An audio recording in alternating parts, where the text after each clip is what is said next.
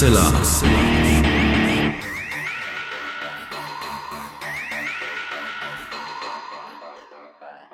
Hallo und herzlich willkommen zum 333. Mal bei Hoaxilla, dem skeptischen Podcast.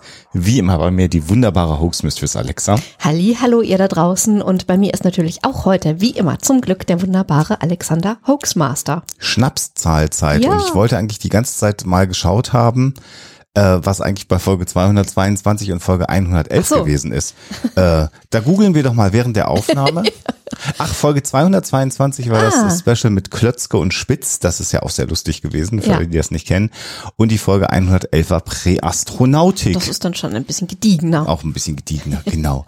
Und wir könnten Hoaxilla inzwischen auch umbenennen im Willkommen im Podcast, wo wir schon im Vorfeld alles ergoogeln, was als Kommentaren von unserer Community kommt, weil wir euch da draußen seit so vielen Jahren schon kennen. Äh, gestern, also gestern haben wir die äh, Folge 332 aufgenommen, da haben wir das ja schon gesagt mit dem Millennium und all diesen Dingen, die wir angesprochen haben. Und auch heute werden wir nachher im Hauptteil so das ein oder andere ansprechen, äh, sprechen, wo wir das Gefühl haben könnten, dass wir so einen Kommentar bekommen. Es macht sehr viel Spaß. Und natürlich seid ihr immer noch viel nerdiger als wir im positivsten Sinne und findet dann immer noch irgendwelche Referenzen und Querverweise, an die wir nicht gedacht haben. Sowieso, ja. Was ja auch sehr, sehr gut ist. Genau. Wir haben äh, in der äh, Folge davor sehr viel über Rahmendinge gesprochen, deswegen wollen wir uns das mal schenken und steigen mal direkt ein.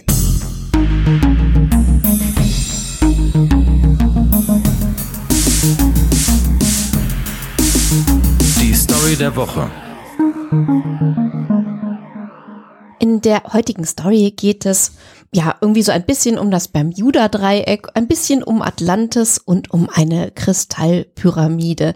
Nämlich einfach um die Behauptung meinerseits, dass Wissenschaftler auf dem Meeresgrund, so bei Nordbimini, ähm, also da in der Nähe, wo auch diese Straße von Bimini vermutet wird oder zu sehen ist, ähm, eine Kristallpyramide gefunden haben. Im Meer, auf dem Meeresgrund und diese Kristallpyramide natürlich ausgerechnet da zu finden, wo man auch so ein bisschen auf der Suche nach Atlantis gewesen ist und im Bermuda-Dreieck sich befindet. Dazu haben wir ja auch mal eine Folge gemacht und äh, uns die Frage gestellt, wo ist es denn wirklich? Und wenn ja, warum nicht? Ähm, dann ähm, kann man natürlich äh, davon ausgehen, dass es sich da um eine wissenschaftliche Sensation handelt und womöglich um ein esoterisches Artefakt. Wenn ich jetzt ganz spitzfindig wäre, würde ich dich fragen, hast du gerade absichtlich nicht gegendert? Machen wir. Psst. Machen wir mal weiter. Ja.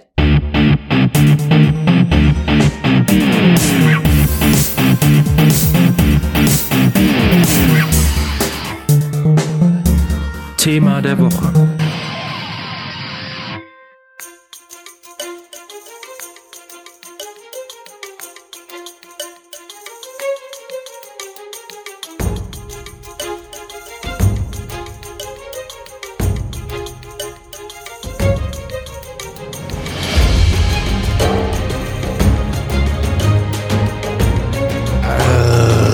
Hoi Mateys. Ja. Seid ihr hoffentlich alle in Piratenstimmung. Wobei äh, wir schon mal festhalten können, dass mit hoher Wahrscheinlichkeit PiratInnen, da ist das Gegendere, macht heute sogar richtig viel Sinn, Schon, ja? äh, gar nicht arr gesagt haben Nein. Und das mit den Holzbeinen und so und den Augenklappen. und den Haken an der Ja, Hand ist wahrscheinlich auch eher unwahrscheinlich, weil es gar nicht so praktisch gewesen Ja, wäre. das sind so eher so Sachen, die so später entstanden sind. Und wen es interessiert, am äh, 19. September diesen Jahres darf man dann wieder schön im äh, Talk Like a Pirate Day dann aber auch R sagen. Äh, wer da Lust zu hat, kann das dann tun. Das ist so eine der Sachen, die wir übrigens im Vorfeld äh, uns überlegt haben, gesagt, da kommt irgendwer bestimmt und kommentiert Talk Like a Pirate Day, dann machen wir es lieber schon mal in der- der Sendung. Diese Folge vielleicht zur Entstehungsgeschichte fußt so ein wenig aus der Idee, dass im Grunde genommen Alexa wird's leugnen, aber ich eigentlich seit fast 14 Jahren mal was zu Piraten machen wollte. Und Alexa, ja, Das sagst du mir jetzt. ja, immer wenn ich das über die Jahre angesprochen habe, hast du immer gesagt, ja, aber mit welchem Winkel denn? Und äh, ach, das ist immer so Ehrlich? alles brutal. Ja, du wolltest es mal nicht so unbedingt.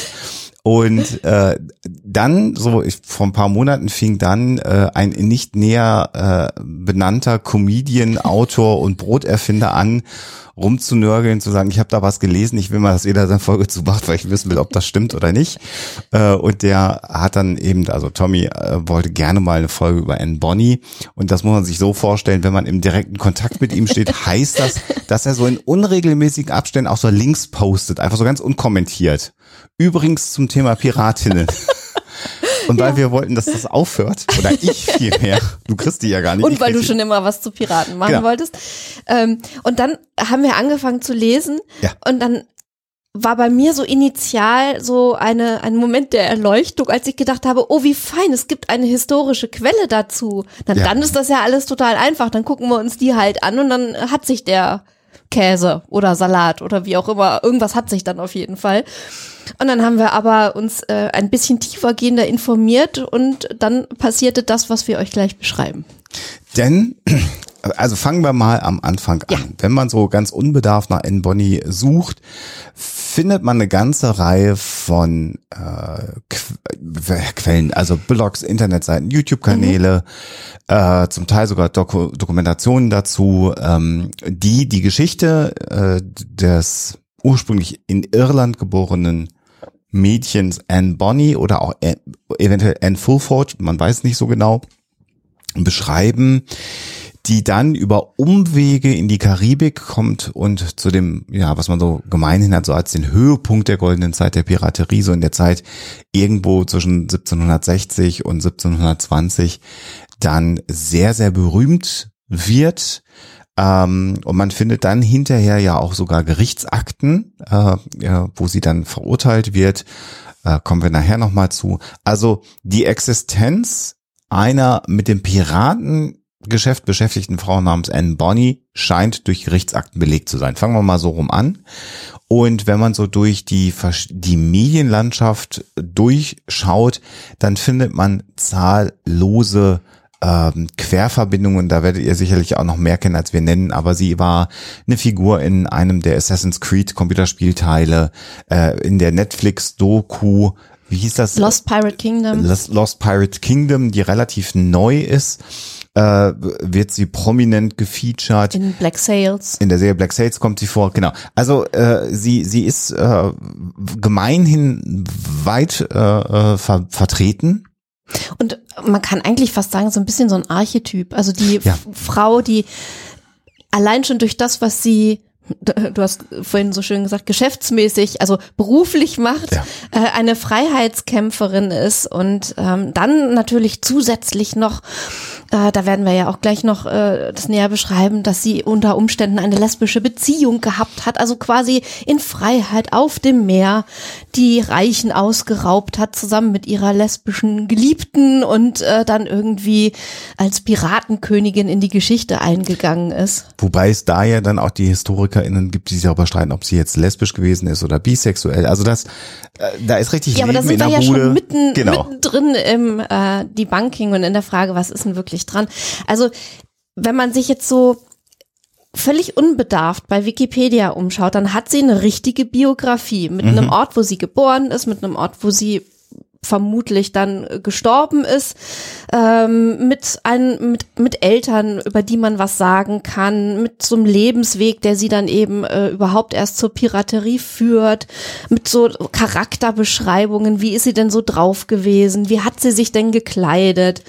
Und all solche Dinge, wie hat sie denn ausgesehen? Und das, wenn du das einfach liest äh, und dir gar nichts weiter dabei denkst, dann ähm, hast du das Gefühl, das ist eine sehr, sehr plastische, historische Figur, äh, über die man jede Menge erzählen kann und die gleichzeitig aber auch noch äh, so das völlige Gegenteil von äh, Frauen, die typische Leben geführt haben zu dieser Zeit ist. Also wir befinden uns eben im 18. Jahrhundert in einer Ständegesellschaft und ähm, in einer Zeit eben, als Frauen sehr, sehr schlecht aus ihren vorgegebenen Rollen ausbrechen konnten.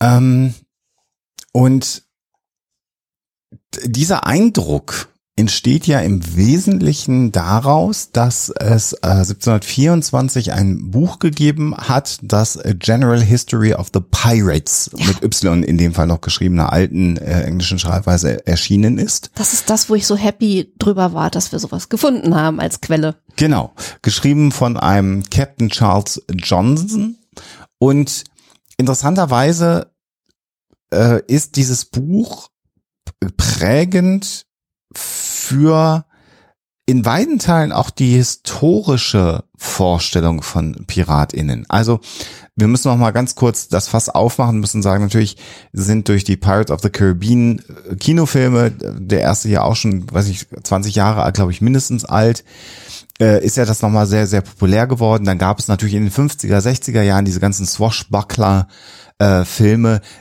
Errol Flynn. Errol Flynn, da ist ja im Grunde genommen schon klar, dass das mit der Realität wenig äh, gemeinsam hat.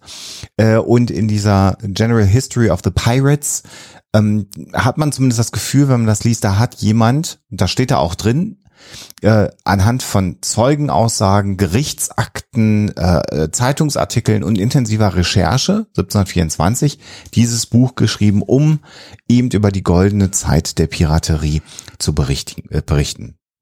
Und wir können ja mal kurz die Biografie von Anne Bonny ähm, oder Anne Fulford, äh, das vermutlich ihr Mädchenname soll das sein, äh, laut dieser dieser History ähm, schildern. Also wir schauen nach Cork in äh, Ireland, in Irland, und da wird sie geboren als äh, uneheliche Tochter einer Magd und eines Jurabeamten, Mm, so Anwalt, An, ja. Anwalts, also so ganz genau wird es nicht definiert, also jemand, der sich mit dem Gesetz Der beschäftigt Law hat. practiced. Genau. Und äh, der hat also eine Affäre mit seiner Magd und dann kommt aber heraus, dass er eben diese Affäre hat. Ich muss diese Geschichte erzählen. Bitte. Weil es einfach so, ja, da kommen wir später noch drauf, wie das ist. Also äh, es geht darum, wie das entdeckt wird, dass dieser ähm, Anwalt oder was auch immer er genau ist äh, im Bereich der Jurisprudenz ähm, eine Affäre hat mit seiner Magd. Äh, die die Frau äh, ist irgendwie zur Kur, die brauchte eine Luftveränderung, die ist nicht da und äh, der das Familienoberhaupt ähm, beginnt eben diese Affäre und dann kommt noch ein, ein Färber dazu, ein, ein Tanner, ne? Tanner ist ein Färber. Oder das Ähm, ist ein Gerber. Ich ein weiß Gerber kann auch sein. Ja. Oh, müsste ich jetzt nachgucken, ihr wisst es bestimmt jetzt gerade besser als ich aus dem Stegreif. Ähm, und es geht um geklaute Löffel. Also dieser, dieser Mensch, der da äh, eben auch eine, eine Affäre mit dieser Magd hat, der versteckt dann letzten Endes diese geklauten Löffel in dem Bett von der Magd in der Hoffnung, dass sie die Löffel da sofort findet und nur denkt, dass er da einen Streich gespielt hat.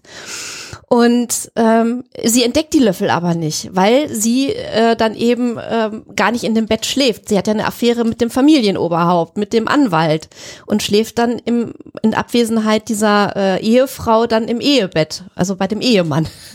Und dann kommt die also wieder und äh, hat irgendwie, äh, kommt dann diese Geschichte mit den Löffeln wieder hoch. Und der, die, die äh, Ehefrau fragt sich ja, warum hat sie denn die Löffel nicht gefunden? Und dann äh, verdächtigt sie aber schon irgendwie so diese Magd eine Affäre mit ihrem Mann zu haben und äh, spielt dann die Magd, also legt sich in das Bett der Magd Ja. und dann kommt der Ehemann also zu ihr ins Bett und ähm, denkt dann wohl, es ist die Magd und besorgt sie ihr mal so richtig und da weiß dann die Ehefrau sofort, er kann nicht sie gemeint haben. Zu Alexas Ehrerettung, diese deftige Sprache ist tatsächlich da in diesem Buch mit drin, denn da wird davon gesprochen, dass er in der Nacht played the vigorous lover. Also für 1724 schon, also Ja, ja, so ein bisschen gewählt, aber da war schon klar, es ging ab in der Kiste. Ja, die Löffel, die Geschichte mit den Löffeln. Naja, und äh, wenn ich mal weiter erzählen darf, äh, daraus entsteht dann ja eine Schwangerschaft. Das heißt, jetzt hat er also seine, seine Magd Mhm. Also äh, die geschwängert. Mary, genau. die Mary geschwängert und seine Frau wird auch schwanger und da wird ihm plötzlich bewusst, hör mal, ich hatte doch gar nichts mit meiner Frau. Ich war doch immer mit der Magd zugegen. Wieso ist sie denn schwanger? Und da wird ihm klar, weil natürlich eine Frau damals nicht den Mann betrogen hat. Wir sind in einer alten Zeit unterwegs. Die hat mich betrogen und hat so getan, als ob sie die Magd sei. Und damit zieht er dann von zu Hause aus. Und ein großes Problem in dieser Konstellation, wie sie beschrieben wird in The History of Pirates, ist die Tatsache, dass er von seiner Mutter finanziell abhängig ist, weil das so gut gar nicht läuft mit der Juristerei. Und das große daraus entstehende Problem ist, dass seine äh, Frau, also die Schwiegertochter, sich bei der Mutter beschwert, bei der Schwiegermutter und äh, die dann zu ihrer Schwiegertochter hält und nicht mehr zu ihrem Sohn, weil sie das ganz grässlich findet, was der da alles veranstaltet hat. Und als die ähm, Mutter verstirbt, vermacht sie ihrer Schwiegertochter und den Zwillingen, die hat nämlich Zwillinge dann bekommen aus der Schwangerschaft, das ganze Vermögen und ja, der Vater von Anne Bonny ist im Grunde genommen mittellos und äh, wenn ihr euch fragt, ich dachte, ihr wolltet die Geschichte von Anne Bonny erzählen, wir kommen ja, da noch zu. Irgendwann. Das ist nämlich mhm. das Besondere an dieser History of Pirates. So steht das nämlich da alles drin. Denn jetzt geht die Geschichte weiter. Äh, er entschließt sich mit Mary zusammen in The Americas auszuwandern, die es damals ja schon gab, und arbeitet da eine ganze Zeit lang dann auch erstmal so in der Juristerei und stellt dann irgendwann fest, Mensch, ich habe eher ein Händchen fürs Geschäft und es gelingt ihm dann irgendwann eine Plantage aufzumachen. Die Mary verstirbt und dann ist die junge Anne, Anne Fulford, wie sie damals wo hieß, diejenige, die den Laden äh, schmeißt, sozusagen als Frau des Hauses. Hat, ne? Und äh, so wird's beschrieben, ordentlich Temperament hat, äh, die Männer angeht, die äh, auch Bedienstete schon mal hart angeht. Und irgendwann will sie sozusagen aber diesem Leben entkommen weil ihr das alles zu eng wird und sie ähm, äh, heiratet dann einen ja Seemann angehenden Piraten namens James Bonney, da kommt der Name her, der sich wiederum natürlich verspricht, äh, die Plantage irgendwann zu erben und dann reich zu werden. Und der Vater setzt die beiden aber vor die Tür und dann gehen Anne Bonny und James Bonny ab in die Karibik und landen dann irgendwann ähm, in New Providence. Äh, heute würde man sagen ähm, äh, Nassau. Äh, das war dann so der der Mittelpunkt des Piratenlebens. Und da hat dann James Bonny das Pech, dass Anne, äh, die es so mit Treue jetzt auch nicht so genau nimmt, sich in äh, James Rackham äh, verliebt. Ja, und äh, weil da ja noch so eine Hochzeit dann im Weg steht, ja. geht es dann nun darum, ob sie sich scheiden lassen kann.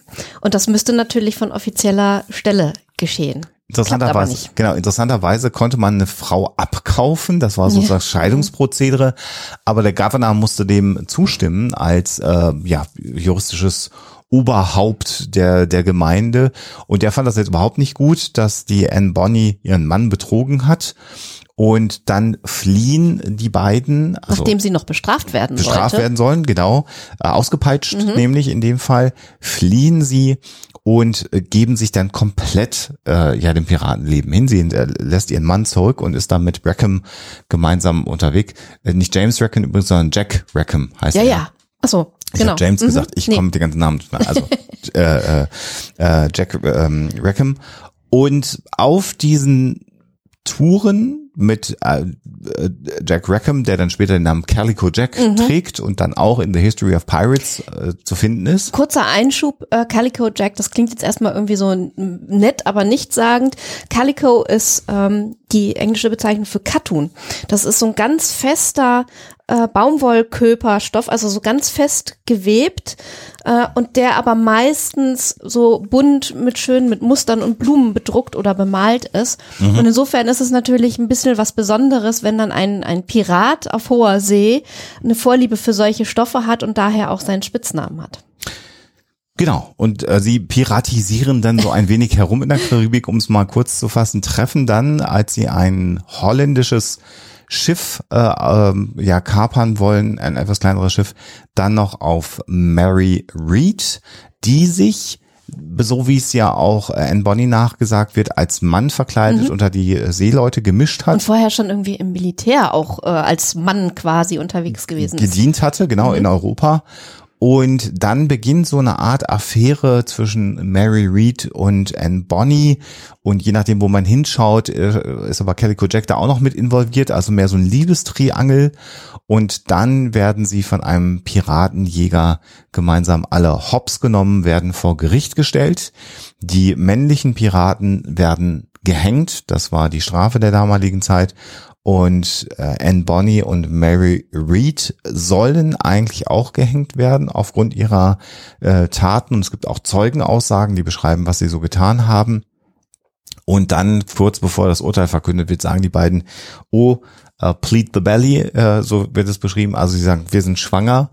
Und das war eine Möglichkeit dieser uh, Strafe zu entgehen. Das heißt, die Strafe wurde ausgesetzt. Mary Reed stirbt so um die fünf Monate später äh, unter Umständen an Komplikationen der Schwangerschaft und die Spur von Anne Bonny verliert sich dann und da gibt es verschiedene Stimmen, die sagen, sie kehrt zurück auf das amerikanische, nordamerikanische Festland. Es heißt ab und zu, ähm, dass ihr Vater sie da quasi dann rausgehauen ja. hat. Ähm, sozusagen sie wieder mitgenommen hat nach Charleston und da ist sie dann sesshaft geworden. Genau. Und in der deutschen Wikipedia wird dann auch ihr Todeszeitpunkt bei um 1782 in Charlestown, Nordamerika. Das ist so ungefähr das Gebiet, wo ihr Vater auch die Plantage gehabt hat, angegeben. Und sie ist da relativ alt dann auch geworden, ja, also über 80 Jahre und soll acht Kinder bekommen haben.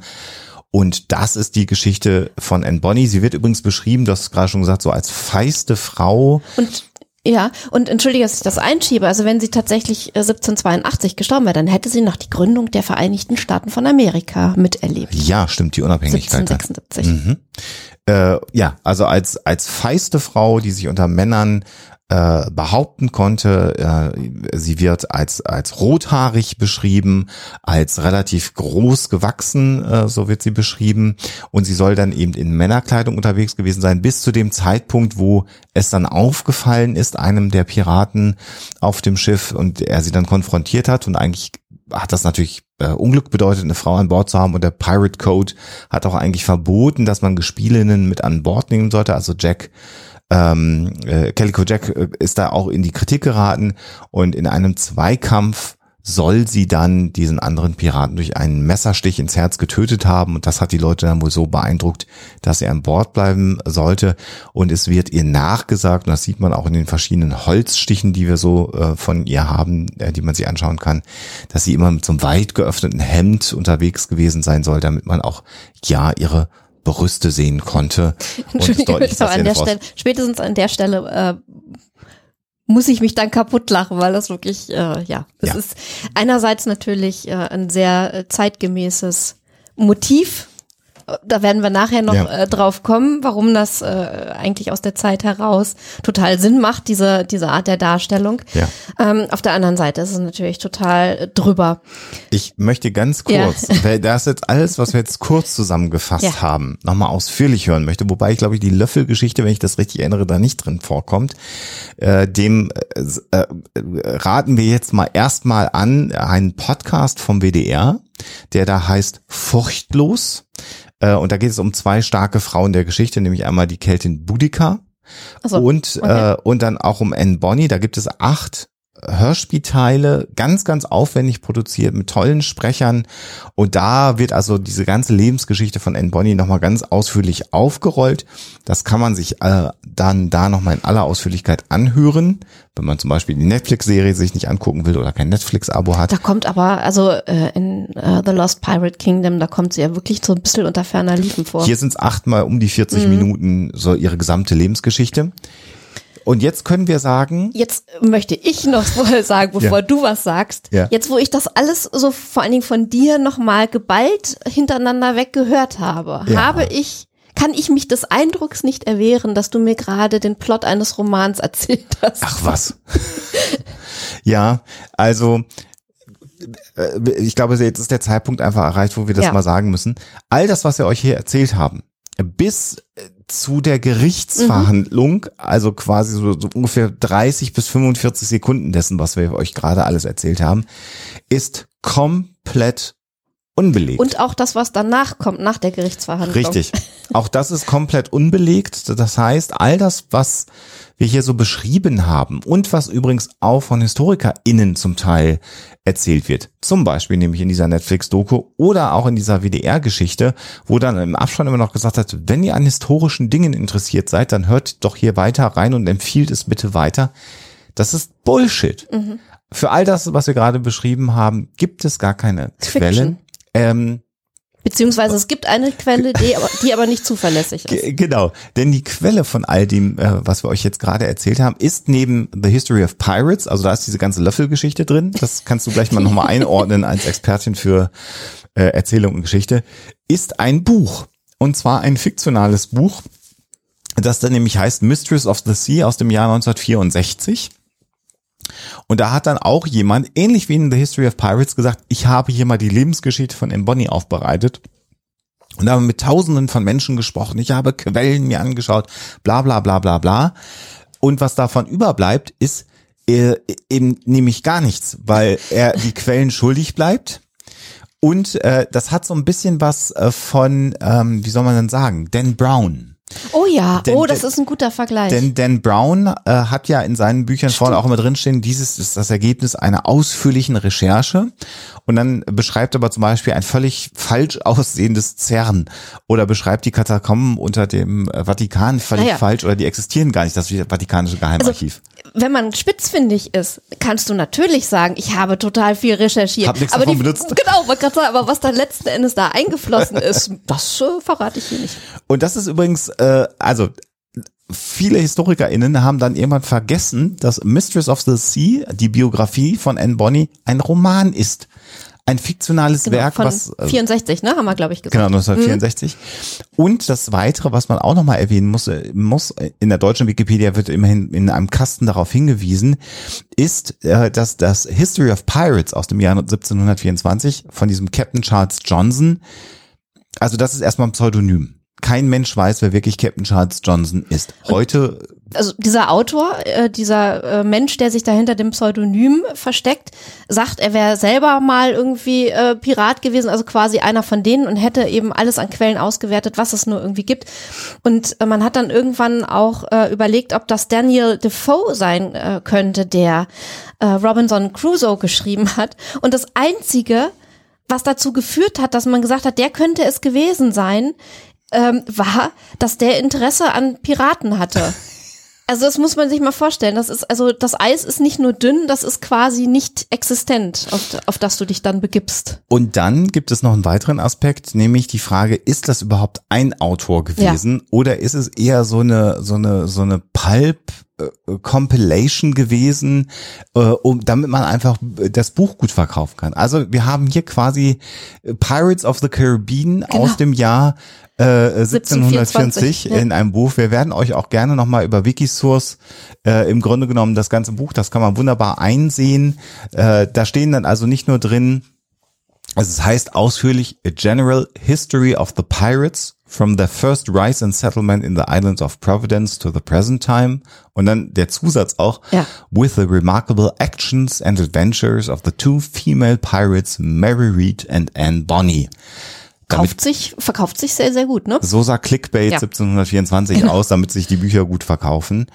Ähm, und also diese Quelle hat im Grunde genommen schon gar keinen Wert. Es gibt dann eine Fortsetzung von diesem Buch, was einige Jahre später erschienen ist. Da sind auch wesentliche Teile der Biografie dann wieder ganz anders geschrieben, äh, komplett verändert. Und auch hier wird der große Vorwurf an HistorikerInnen gemacht, dass sie zum Teil Elemente aus dem ersten Buch nehmen und dann Elemente aus der Fortsetzung, die sich aber in sich widersprechen. Und jeder Historiker, der hier, Historikerin, äh, die das ernst nimmt, ähm, würde sagen, gut, wenn sich zwei Quellen komplett wirklich widersprechen, dann kann ich keine der beiden Quellen als die Wahrheit annehmen, sondern ich müsste eine dritte Quelle suchen, die, die das irgendwie untermauert. Entweder die eine Version oder die andere Version. Oder ich habe als zuverlässige Quelle wie etwa äh, ausführliche Gerichtsakten, in denen auch eine Biografie vermerkt wäre, noch als dritte Quelle. Mhm. Und das kann ich dann aber wiederum mit ähm, Kirchenbüchern und so weiter äh, kreuzreferenzieren Genau. und somit äh, belegen. Ist aber alles nicht.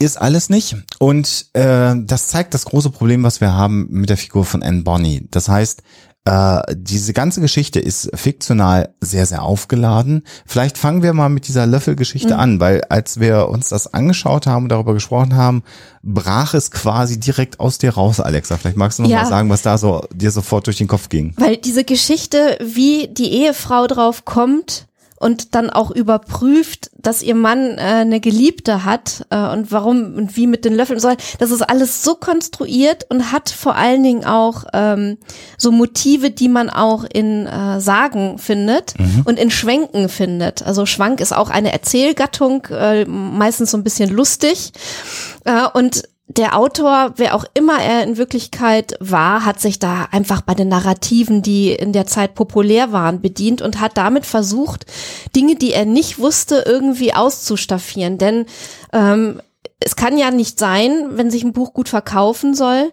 dass dann auf einmal so eine tolle äh, historische oder zeitgemäße aus seiner Sicht Figur, äh, wie die Anne Bonny aus dem Nichts kommt, sondern die braucht ja auch irgendwie eine Vorgeschichte. Ja. Die braucht Eltern, die braucht ein Leben vor der Piraterie. Man muss ja irgendwie erklären auch, wie die zur Verbrecherin geworden ist, wie die zur Piratin geworden ist und dass das irgendwie in ihrer Persönlichkeit verankert ist und so weiter.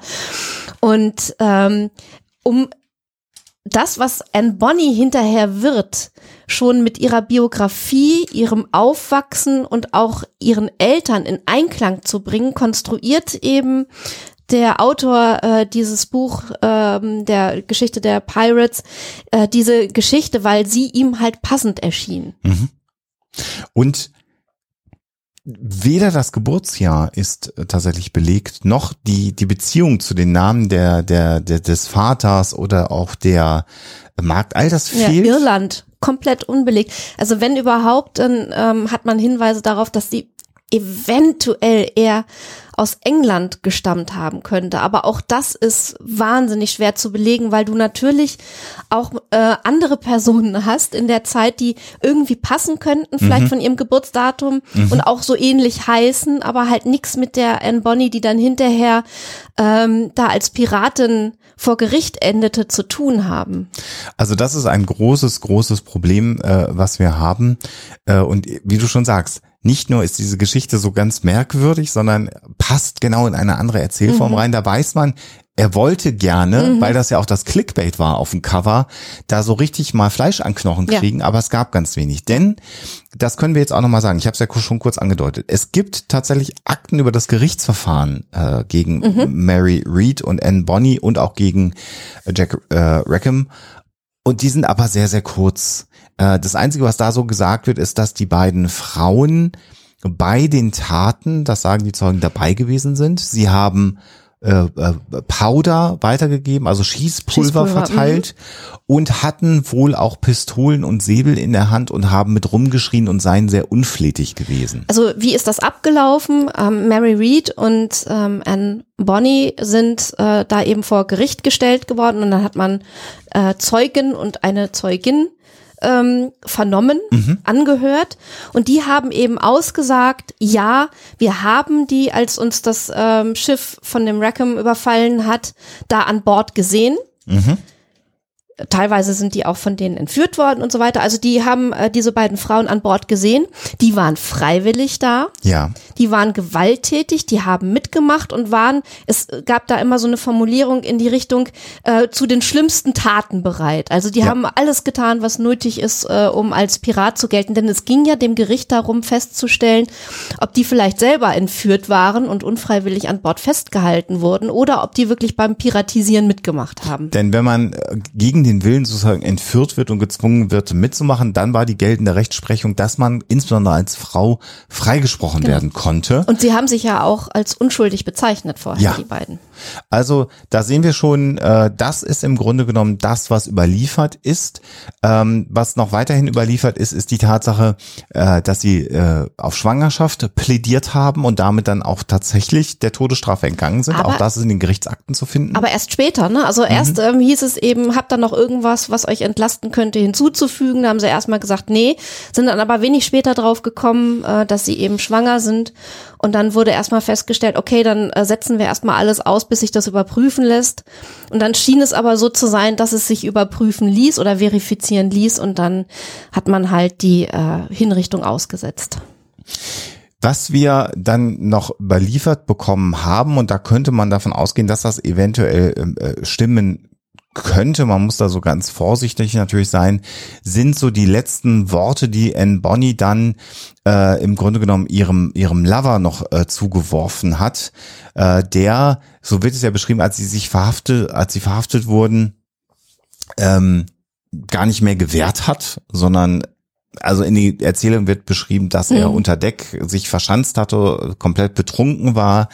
In, in dem Hörspiel des WDRs, da sehen wir auch schon, wie man so mit dem The Thema umgegangen ist, war er inzwischen opiumsüchtig und war immer Opium rauchend und hat deswegen da gar nicht mehr mitgemacht. Also ihr seht da schon, wie es ist. Und da hat dann Rackham kurz vor seiner Exekution noch darum gebeten, sie mal zu sehen, weil er natürlich, so wird es ja überliefert, in sie verliebt war. Und was sie ihm dann aber sagte, sie hat ihn nicht getröstet, sie hat gesagt, sie ist äh, sehr betroffen, ihn dort zu sehen. Aber wenn er gekämpft hätte wie ein Mann, dann würde er jetzt nicht hängen müssen wie ein Hund. Das wird so als, nochmal so als ihr Ja. feistes, ist auch mit, mit Vorsicht zu Ja. genießen, aber ähm, äh, ja, es sagen wir mal so, es ist nicht so völlig aus der Luft gegriffen wie äh, ihre ganze Vorgeschichte. Äh, also es bleibt letzten Endes nur zu sagen, es hat diese beiden Frauen gegeben in dieser Zeit, so um das Jahr 1720, äh, 1721 rum. Ähm, und äh, man hat eben diese Gerichtsakte, die sind wegen Piraterie vor Gericht gestellt und verurteilt worden, aber nicht äh, hingerichtet worden. Die eine ist halt gestorben, von der anderen weiß man es halt nicht von Anne Bonny, was danach passiert ist. Da verliert es sich dann in der Geschichte. Also es hat sie gegeben, es ist auch nicht völlig frei erfunden, aber im Prinzip äh, 90 Prozent dessen, was inzwischen sich so in der Popkultur und leider auch in historischen äh, Artikeln äh, so niederschlägt. Was wir aber noch haben, und das ist ganz interessant, weil das tatsächlich auch ein, ja, würde sagen, ein Kollege von uns, ein Content Creator dann äh, aufgetan hat, der hat einen YouTube-Channel, der heißt Debunk File, so hat sich dieser Channel genannt, und der hat sich nochmal dieses Themas angenommen und hat sich auch eben äh, verwundert darüber ausgedrückt, ähm, dass man, ja, angeblich gar nicht weiß, was aus den beiden Frauen äh, geworden ist und hat dann herausgefunden, dass es tatsächlich einen Eintrag gibt über den Tod einer Mary Read tatsächlich. Und zwar in so äh, Unterlagen einer ähm, äh, Gemeinde, nämlich der St. Catharines äh, äh, Gemeinde. Und da findet man im Jahr 1721 am 28. April äh, Mary Read Pirate als beigesetzt. Und da konnte man jetzt also tatsächlich sagen, okay, das wird mit hoher Wahrscheinlichkeit, weil das da natürlich auch gut hinpasst, äh, örtlich, Mary Read gewesen sein, die mehrere Monate dann nach diesem äh, Gerichtsverfahren dann eben schwanger verstorben ist. Und interessanterweise hat dann dieser YouTuber so ein bisschen weiter recherchiert und hat dann interessanterweise äh, einige Jahre später, nämlich im Jahr äh, 1733, für den 29. Dezember 1733, äh, einen Eintrag gefunden über Anne Bonny, also zwölf Jahre später Anne Bonny. Und jetzt könnte man zumindest annehmen, das ist kein Beweis. Und natürlich sind auch die Schreibweisen von Namen im 18. Jahrhundert sehr, sehr unterschiedlich gewesen. Man hatte Sie- noch keine standardisierte Schrift. in dem Gerichtsprotokoll ist sie auch als ähm, äh, Anne Bonn teilweise bezeichnet worden. Genau. Und mal mit E, mal ohne E. Also das ist alles noch nicht einheitlich gewesen. Das war damals auch noch nicht so, dass man da so großartig Wert drauf gelegt hat. Aber es könnte also gut sein, dass sie zwölf Jahre später verstorben ist und dieses Datum, insbesondere wenn wir mal in unsere deutsche Wikipedia hineinschauen, ähm, halte ich für deutlich realistischer als das Jahr 1782 in Nordamerika. Das ist ganz interessant, weil nämlich da ein Artikel aus dem Oxford Dictionary of National Biography äh, zitiert wird. Und das klingt zwar total Off relevant, offiziell. aber äh, David Cordingly scheint sich auch, und das hat er auch hinterher in Interviews und Aussagen äh, beschäftigt, äh, bestätigt, im Wesentlichen auf das Buch Von einem Karlova. von Calavar, äh, äh, also Mistress of the Sea berufen und dann auch auf History of Pirates. Das heißt, dieser Eintrag im Oxford Dictionary of National Biography ist im Grunde genommen mit hoher Wahrscheinlichkeit falsch.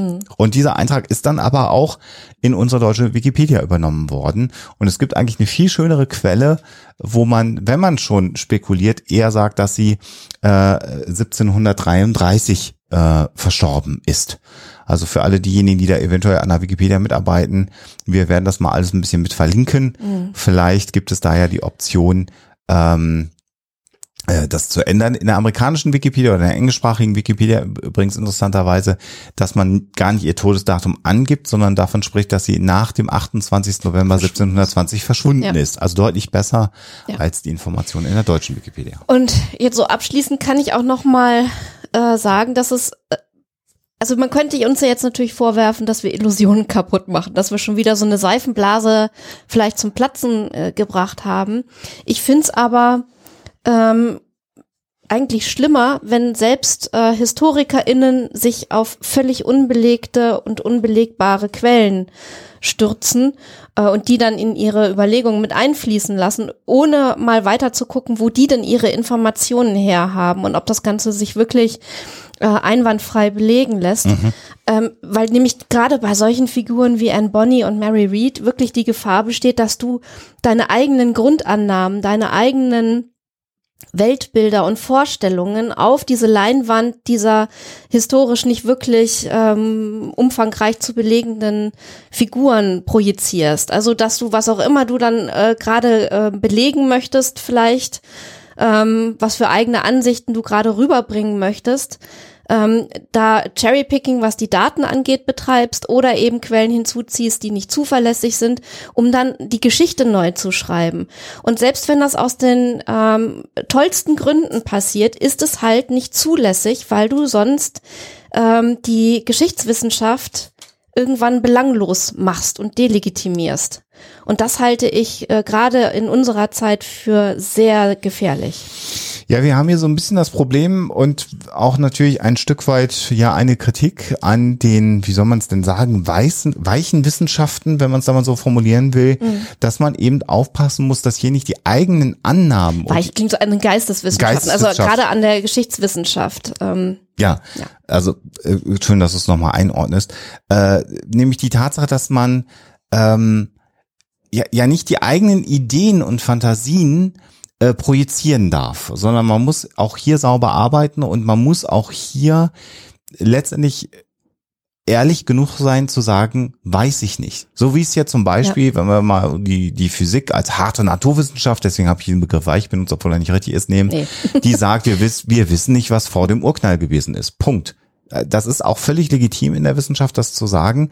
Und es ist viel besser und es sagt viel mehr über die Qualität von Forschung und Wissenschaft aus, wenn man das dann auch äh, zugibt und sagt. Vor allen Dingen, es ist ja auch, es ist ja auch unnötig, das Ja. zu tun. Es ist unnötig, äh, Cherrypicking zu betreiben und es ist unnötig, Quellen mit einzubeziehen, ohne sie kritisch zu beleuchten und einzuordnen und die Stellen zu kennzeichnen, die sich eben nicht ähm, äh, über Kreuz nochmal ähm, belegen lassen mit anderen äh, Quellen. Das ist alles völliger äh, Überfluss irgendwie und dient nicht nur der Sache nicht, sondern macht eigentlich alles nur noch viel schlimmer.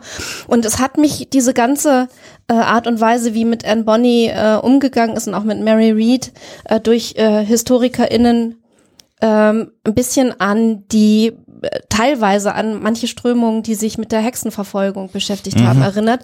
Wenn nämlich dann in den 70er Jahren Bücher erscheinen, die ähm, behaupten, das wären alles rothaarige Frauen gewesen, die am, am Rande des Dorfes gewohnt haben und der Medizinkunst mächtig waren und dann den Ärzten aber Konkurrenz gemacht haben und deswegen haben die Ärzte sich verschworen und wollten die Hexen weghaben oder wollten die Frauen ähm, weghaben und haben sie dann eben als Hexen gebrandmarkt.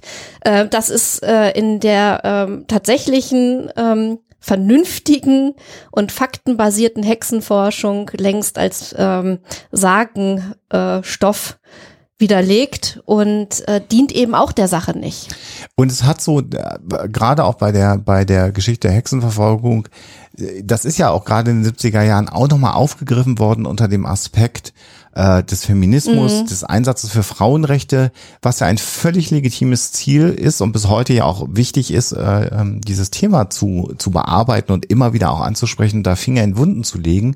Aber es nützt nichts, wenn man unter diesem Mantel per Projektion äh, historische Fakten verändern möchte oder falsch darstellt, weil sie besser in dieses Narrativ hineinpassen. Das hilft keinem. Und äh, übrigens in dem Zusammenhang, ich hatte ja am Anfang gesagt, ich will noch mal auf die äh, Darstellung ähm, auch äh, bei den Holzschnitten und so Ah. weiter zurückkommen. Es Ja. ist natürlich klar, auch die äh, tatsächlichen Anne Bonny und Mary Read, die dann vor Gericht gelandet sind, haben sich aus der normalen Rolle der Frau dieser Zeit befreit. Mhm. Äh, die haben ein völlig anderes Leben geführt, zumindest für ein paar Jahre. Man weiß nicht, was vorher und bei Anne Bonny äh, nachher gewesen ist.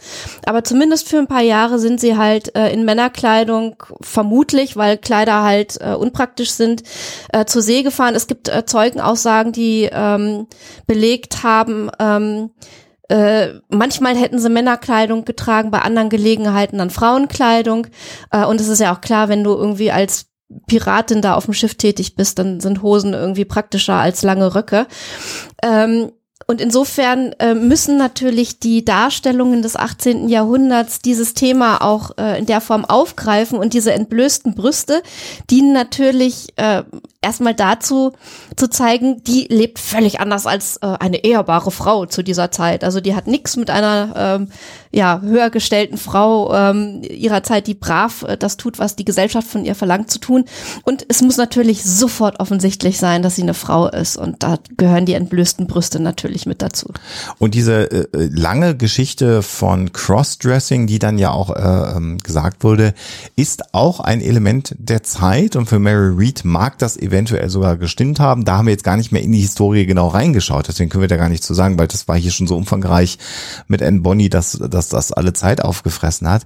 Aber es war auch im äh, 18. Jahrhundert ein Thema, Frauen in Männerkleidung, um gesellschaftliche ähm, ja, Normen zu brechen, als einziger Weg für eine Frau rauszukommen. Also dieses ganze Travestie-Thema, was da so mitschwingt in der Geschichte von Anne Bonny, äh, war auch eine Modeerscheinung der damaligen Zeit. Etwas, was die Menschen sehr, sehr beschäftigt hat. Und wenn wir hier nochmal in die Zeugenaussagen reinschauen, dann ist es eben genau so, dass sie Hosen getragen haben ähm, äh, und Hemden getragen haben und eine Jacke anhatten.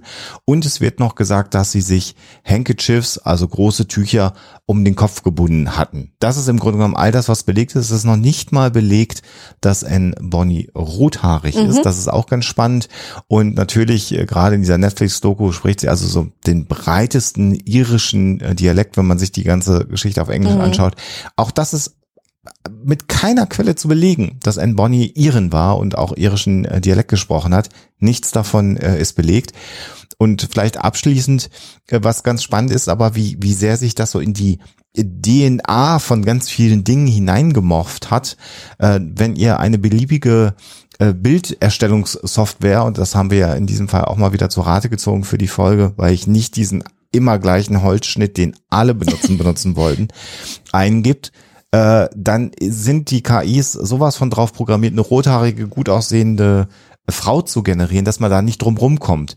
Äh, wenn ihr euch das Cover auf unserer Homepage oder bei YouTube oder sonst wo nochmal anschaut oder in den sozialen Netzwerken, wo wir das beworben haben, der Prompt, also die Aufforderung an die KI war, sie hässlich, also ugly, dirty und ragged zu machen. Und das war also schon drei Adjektive, die ich da reingeschmissen habe. Und das Ergebnis könnt ihr euch ja nochmal in Ruhe angucken. Da seht ihr also auch, Das wollte sie nicht, die KI. Nein. Nicht zu machen. ich glaube, ich habe das auch nochmal mit very benutzt und dann hatte das Gesicht immer so ganz schlimme Deformationen, wie dann KIs das, das dann nicht mehr hinkriegt. Also insofern Himmel. auch hier spannend, dass die KI, wie auch immer sie sich ihre Daten zusammenzieht, also hier der Ansicht ist Piratin äh, und den Namen N. Bonny habe ich irgendwann auch rausgelassen aus dem, aus dem Prompt. Nein, es muss eine rothaarige, gut aussehende äh, Frau sein, äh, die Piratin äh, ist in, in dem Fall. Und Was, was ich mich jetzt nur gerade frage, ähm, Bonnie heißt ja auch hübsch, äh, Bonnie Lass, also ein hübsches Mädchen. Ob das auch noch eine Rolle gespielt hat bei der KI oder ob ich habe das... den Namen ja irgendwann rausgelassen. Ach, du hast, ja, und dann war es aber trotzdem Ja. noch, okay, alles klar. Schon, Klischee, schon, Klischee. schon sehr verrückt. Und ich will noch einen letzten Satz sagen. Nach all deinen Ausführungen und der und der und der so ein bisschen Kritik an den und der die Aufforderung an Historikerinnen hier vielleicht auch nochmal kritisch und genauer hinzuschauen. All das haben wir ja gar nicht vorgehabt. Stimmt. Das, äh, das hat uns ja im Grunde genommen überrollt und war auch der Grund, warum dann die Vorbereitung dieser Folge deutlich länger wurde, weil das war halt so, ne, Tommy sagt, hier in Bonnie habe ich, habe ich kürzlich irgendwas im Netz gesehen, das ist ein spannendes Thema, eine Piratenfrau, äh, das ist doch mal ein spannendes Thema, vielleicht eventuell sogar mit einer lesbischen Affäre, das ist doch total modern eigentlich, guck dir das doch mal an. Und so sind wir ja ganz naiv an das Thema auch rangegangen, ich habe gedacht, prima, endlich mal was zum Thema äh, Piraten, PiratInnen machen und dann explodierte dieses Thema. Und es, es gibt äh, Videos, wo äh, Historiker, äh, wo ein Historiker das wirklich äh, sehr, sehr ernst genommen hat mit den Piraten und was lässt sich äh, belegen und was nicht. Und der hat einem dann aber, wir haben es zweimal versucht, so viele Namen um die Ohren gehauen, dass ich nach fünf Minuten wirklich Probleme hatte, dem Ganzen zu folgen, wobei er das wirklich toll aufrollt, wer da von wem abgeschrieben hat und dass die meisten moderneren Bücher über Anne Bonny eben auf diese ähm, 60er äh, Jahre Mistress of the Sea Geschichte zurückgehen. Äh, das hat er wunderbar alles belegt und auch äh, wie Hist General History of Pirates äh, einzuordnen ist ganz toll. Aber es waren so viele Namen. Das haben wir euch jetzt alle so ein bisschen euch allen äh, erspart, ja. Vielleicht haben wir es aber auch schon gemacht, weil wir natürlich uns so in das Thema eingearbeitet aber haben. Aber wir müssen noch sagen, dass auch der Spitzname Calico bei Calico Jack auch überhaupt nicht, nicht belegt ist. Also John Rackham, klar, der Jack. ist äh, Jack Rackham, genau, äh, ist halt. Der hat ähm, jetzt John, James und Jack. das geht schon wieder los. Ich lasse es auch gleich. Ähm, der ist halt auch vor Gericht gelandet. Den gibt's äh, in, also den, den Nachnamen gibt's halt äh, im, den, in dem Zusammenhang in den verschiedensten Schreibweisen bis hin zu R-A-C-U-M. Ähm, den hat es gegeben, aber äh, der hat äh, wiederum eine sehr, sehr eigene Geschichte, bei der eben auch so ein bisschen, naja, mit Fiktion gespielt wurde. Was wir euch äh, empfehlen können, da haben wir auch gerne reingeschaut, ist ein YouTube-Kanal, das ist nicht der die Bankfile YouTube-Kanal, sondern ein anderer, der heißt Gold and Gunpowder. Und da gibt es im Grunde genommen über all die Piraten, äh, die Piratinnen, die in der History of Pirates äh, vorkommen, eigene sehr, sehr gut aufbereitete YouTube-Videos, wo sich jemand dann auch sehr viel Mühe gegeben hat, ähm, das aufzubereiten und generell so dieses Thema äh, Piraten, Privateers. Wir haben jetzt auch noch gar nicht, wir, eventuell müssen wir noch mal eine Folge generell über die, die goldene Zeit äh, in Anführungsstrichen der Piraterie noch mal machen, weil wir haben so Dinge wie den Letter of Mark und dass die ja gar nicht erstmal illegal Und waren Blackbeard. und, und Blackbeard. Vielleicht machen wir noch mal eine Überblicksfolge über das Thema Piraten innen per se. Da sagt doch mal, vielleicht kommentiert mal drunter, ob euch das interessieren würde. Dann müssen wir uns überlegen, wie wir das dann so ein bisschen zusammenbauen können, weil wir natürlich viele, viele, viele Aspekte des äh, historisch zu belegenden Piratenlebens jetzt gar nicht angesprochen haben, weil es einfach dann auch wirklich den Rahmen nochmal komplett gesprengt hätte. Aber wie gesagt, dieser YouTube-Kanal, äh, englischsprachiger YouTube-Kanal, äh, für alle, die damit kein Problem haben, den können wir euch schon mal auf jeden Fall ans Herz legen. So. Und jetzt müssen wir noch herausfinden, ob es diese äh, Glaspyramide, diese durchsichtige Pyramide bei der Straße von Bimini gegeben hat oder nicht. Die Auflösung.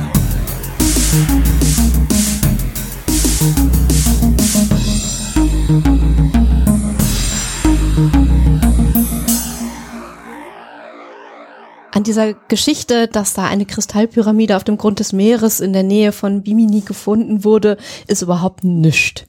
Äh, und das ist auch schon eine etwas ältere Geschichte. Eigentlich poppt das immer mal wieder äh, so auf im Netz und Kristallpyramiden faszinieren natürlich gerade so in der ESO-Szene immer wieder einmal. Äh, und dann, wenn dann auch noch so ähm, ja, das äh, beim Juda-Dreieck und Atlantis da eine Rolle spielen, dann wird's natürlich so richtig spannend und interessant.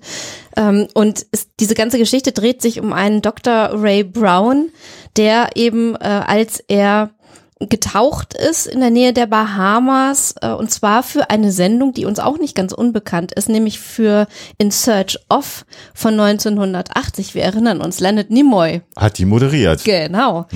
Ähm, da soll er diese äh, Kristallpyramide gefunden haben. Komischerweise hat ein Sturm all seine Fotobeweise zerstört und er ist auch irgendwie nicht mehr zurückgekehrt, um nochmal zu gucken, ob die denn da ist, diese Pyramide. Also er konnte das überhaupt nicht belegen.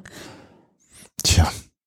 Und dann hat sich das halt, wie das manchmal so ist, verselbstständigt. Und diese zufällige Steinformation, die ist ja auch bis heute bei vielen Ja. als Straße von Bimini bekannt. Genau. Also Und ich meine auch, ähm, da müssten wir eigentlich in der Atlantis-Folge drüber gesprochen haben, ne? Dass Ich glaube, das halt eine angesprochen, ja. natürliche äh, Felsformation Ja. ist und kein unterwasserarchäologisches Artefakt.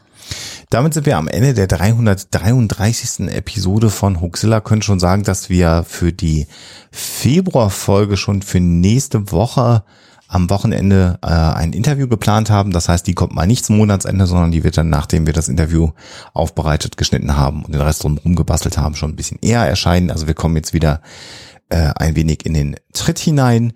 Äh, vielleicht noch für die drei bis vier Leute, die es interessiert.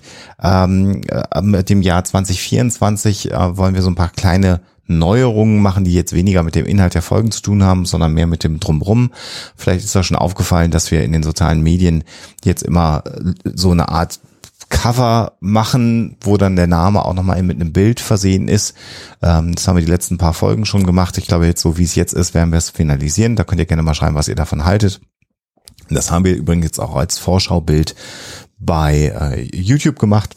Könnt ihr mal sagen, ob euch das gefällt oder nicht.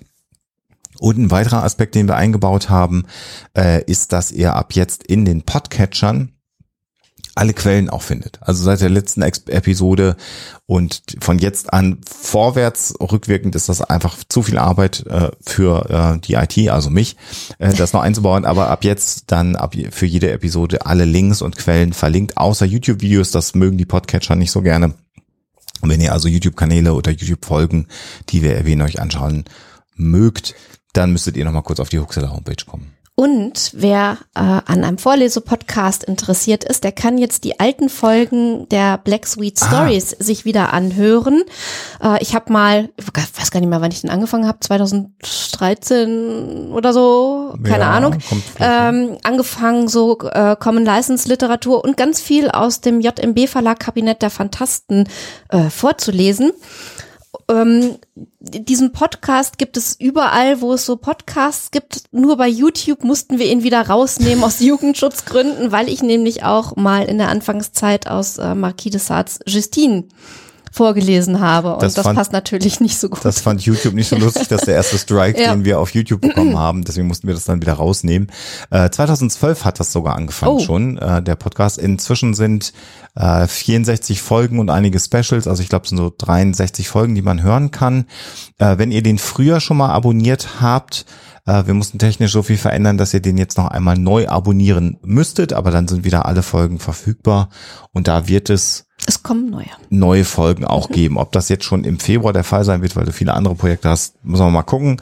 Aber lohnt sich schon mal zu abonnieren. Und für alle, die den Podcast Black Sweet Stories nicht kennen, äh, dann habt ihr erstmal ordentlich was nachzuhören, wenn ihr so auf äh, alte Literatur, Edgar Allan Poe, äh, Sachen. genau, Call of Cthulhu, Cthulhu. ja. Äh, genau, wer da auf solche Sachen steht, gelesen von der Host Mistress, äh, der kann da gerne mal reinhören. Natürlich auch alles äh, kostenfrei. So, haben wir noch was zu erwähnen? Ich glaube nicht, den Rest haben wir alles in der letzten Folge äh, gemacht, die ganze Hausmeisterei, wie wir Podcaster ja so hip immer sagen. Insofern bedanken wir uns äh, bei eurer Aufmerksamkeit für diese Folge, hoffen, dass so diese beiden Folgen, äh, die wir jetzt gemacht haben, sowohl Y2K als auch jetzt nochmal N. Bonnie, einfach nochmal zeigen, wie spannend es ist, ein Thema, was man interessant findet, was man faszinierend findet, da nochmal selber nachzurecherchieren. Denn das, was wir jetzt hier gemacht haben, ist ja nichts, was man nicht selber auch machen könnte. Und das zeigt halt, wie spannend es auch sein kann, zu recherchieren, zu schauen, zu suchen äh, und sich nicht immer auf die erste Internetseite zu verlassen, die man findet, oder auf das erste YouTube-Video zu verlassen, das man findet, sondern ein wenig in die Tiefe zu gehen und damit, wenn das alle machen würden, und man mal die rausnimmt, die absichtlich Lügen und falsche Informationen verbreiten wollen, äh, dann hätten wir doch einen deutlich besseren äh, Umgang mit der Wahrheit und mit Quellen und mit Fakten und Realitäten. Haben wir Weil das nicht, ja auch spannend ist. ist sehr spannend. Haben wir nicht, deswegen machen wir weiter und haben auch nicht vor aufzuhören. Aber das nochmal so als Gedankengang für euch äh, mitgegeben. Und damit enden wir die nächste Schnapszahlfolge. Mal gucken, wann wir die 444 aufnehmen. Gottes Willen, was für. Zahlen. Äh, und wünschen euch alles Gute, bleibt gesund und natürlich immer schön skeptisch bleiben. Tschüss. Der Huxilla Podcast ist ein kostenfreies Projekt und soll das auch immer bleiben. Das ist uns sehr wichtig und du kannst uns dabei helfen, so wie das schon viele andere tun. Vielen Dank dafür. Huxilla unterstützen geht dabei ganz einfach. Zum Beispiel durch einen kleinen monatlichen Dauerauftrag von einem Euro im Monat auf unser Geschäftskonto oder via PayPal. Wie das genau funktioniert, seht ihr auf huxilla.com unter dem Punkt Unterstützen.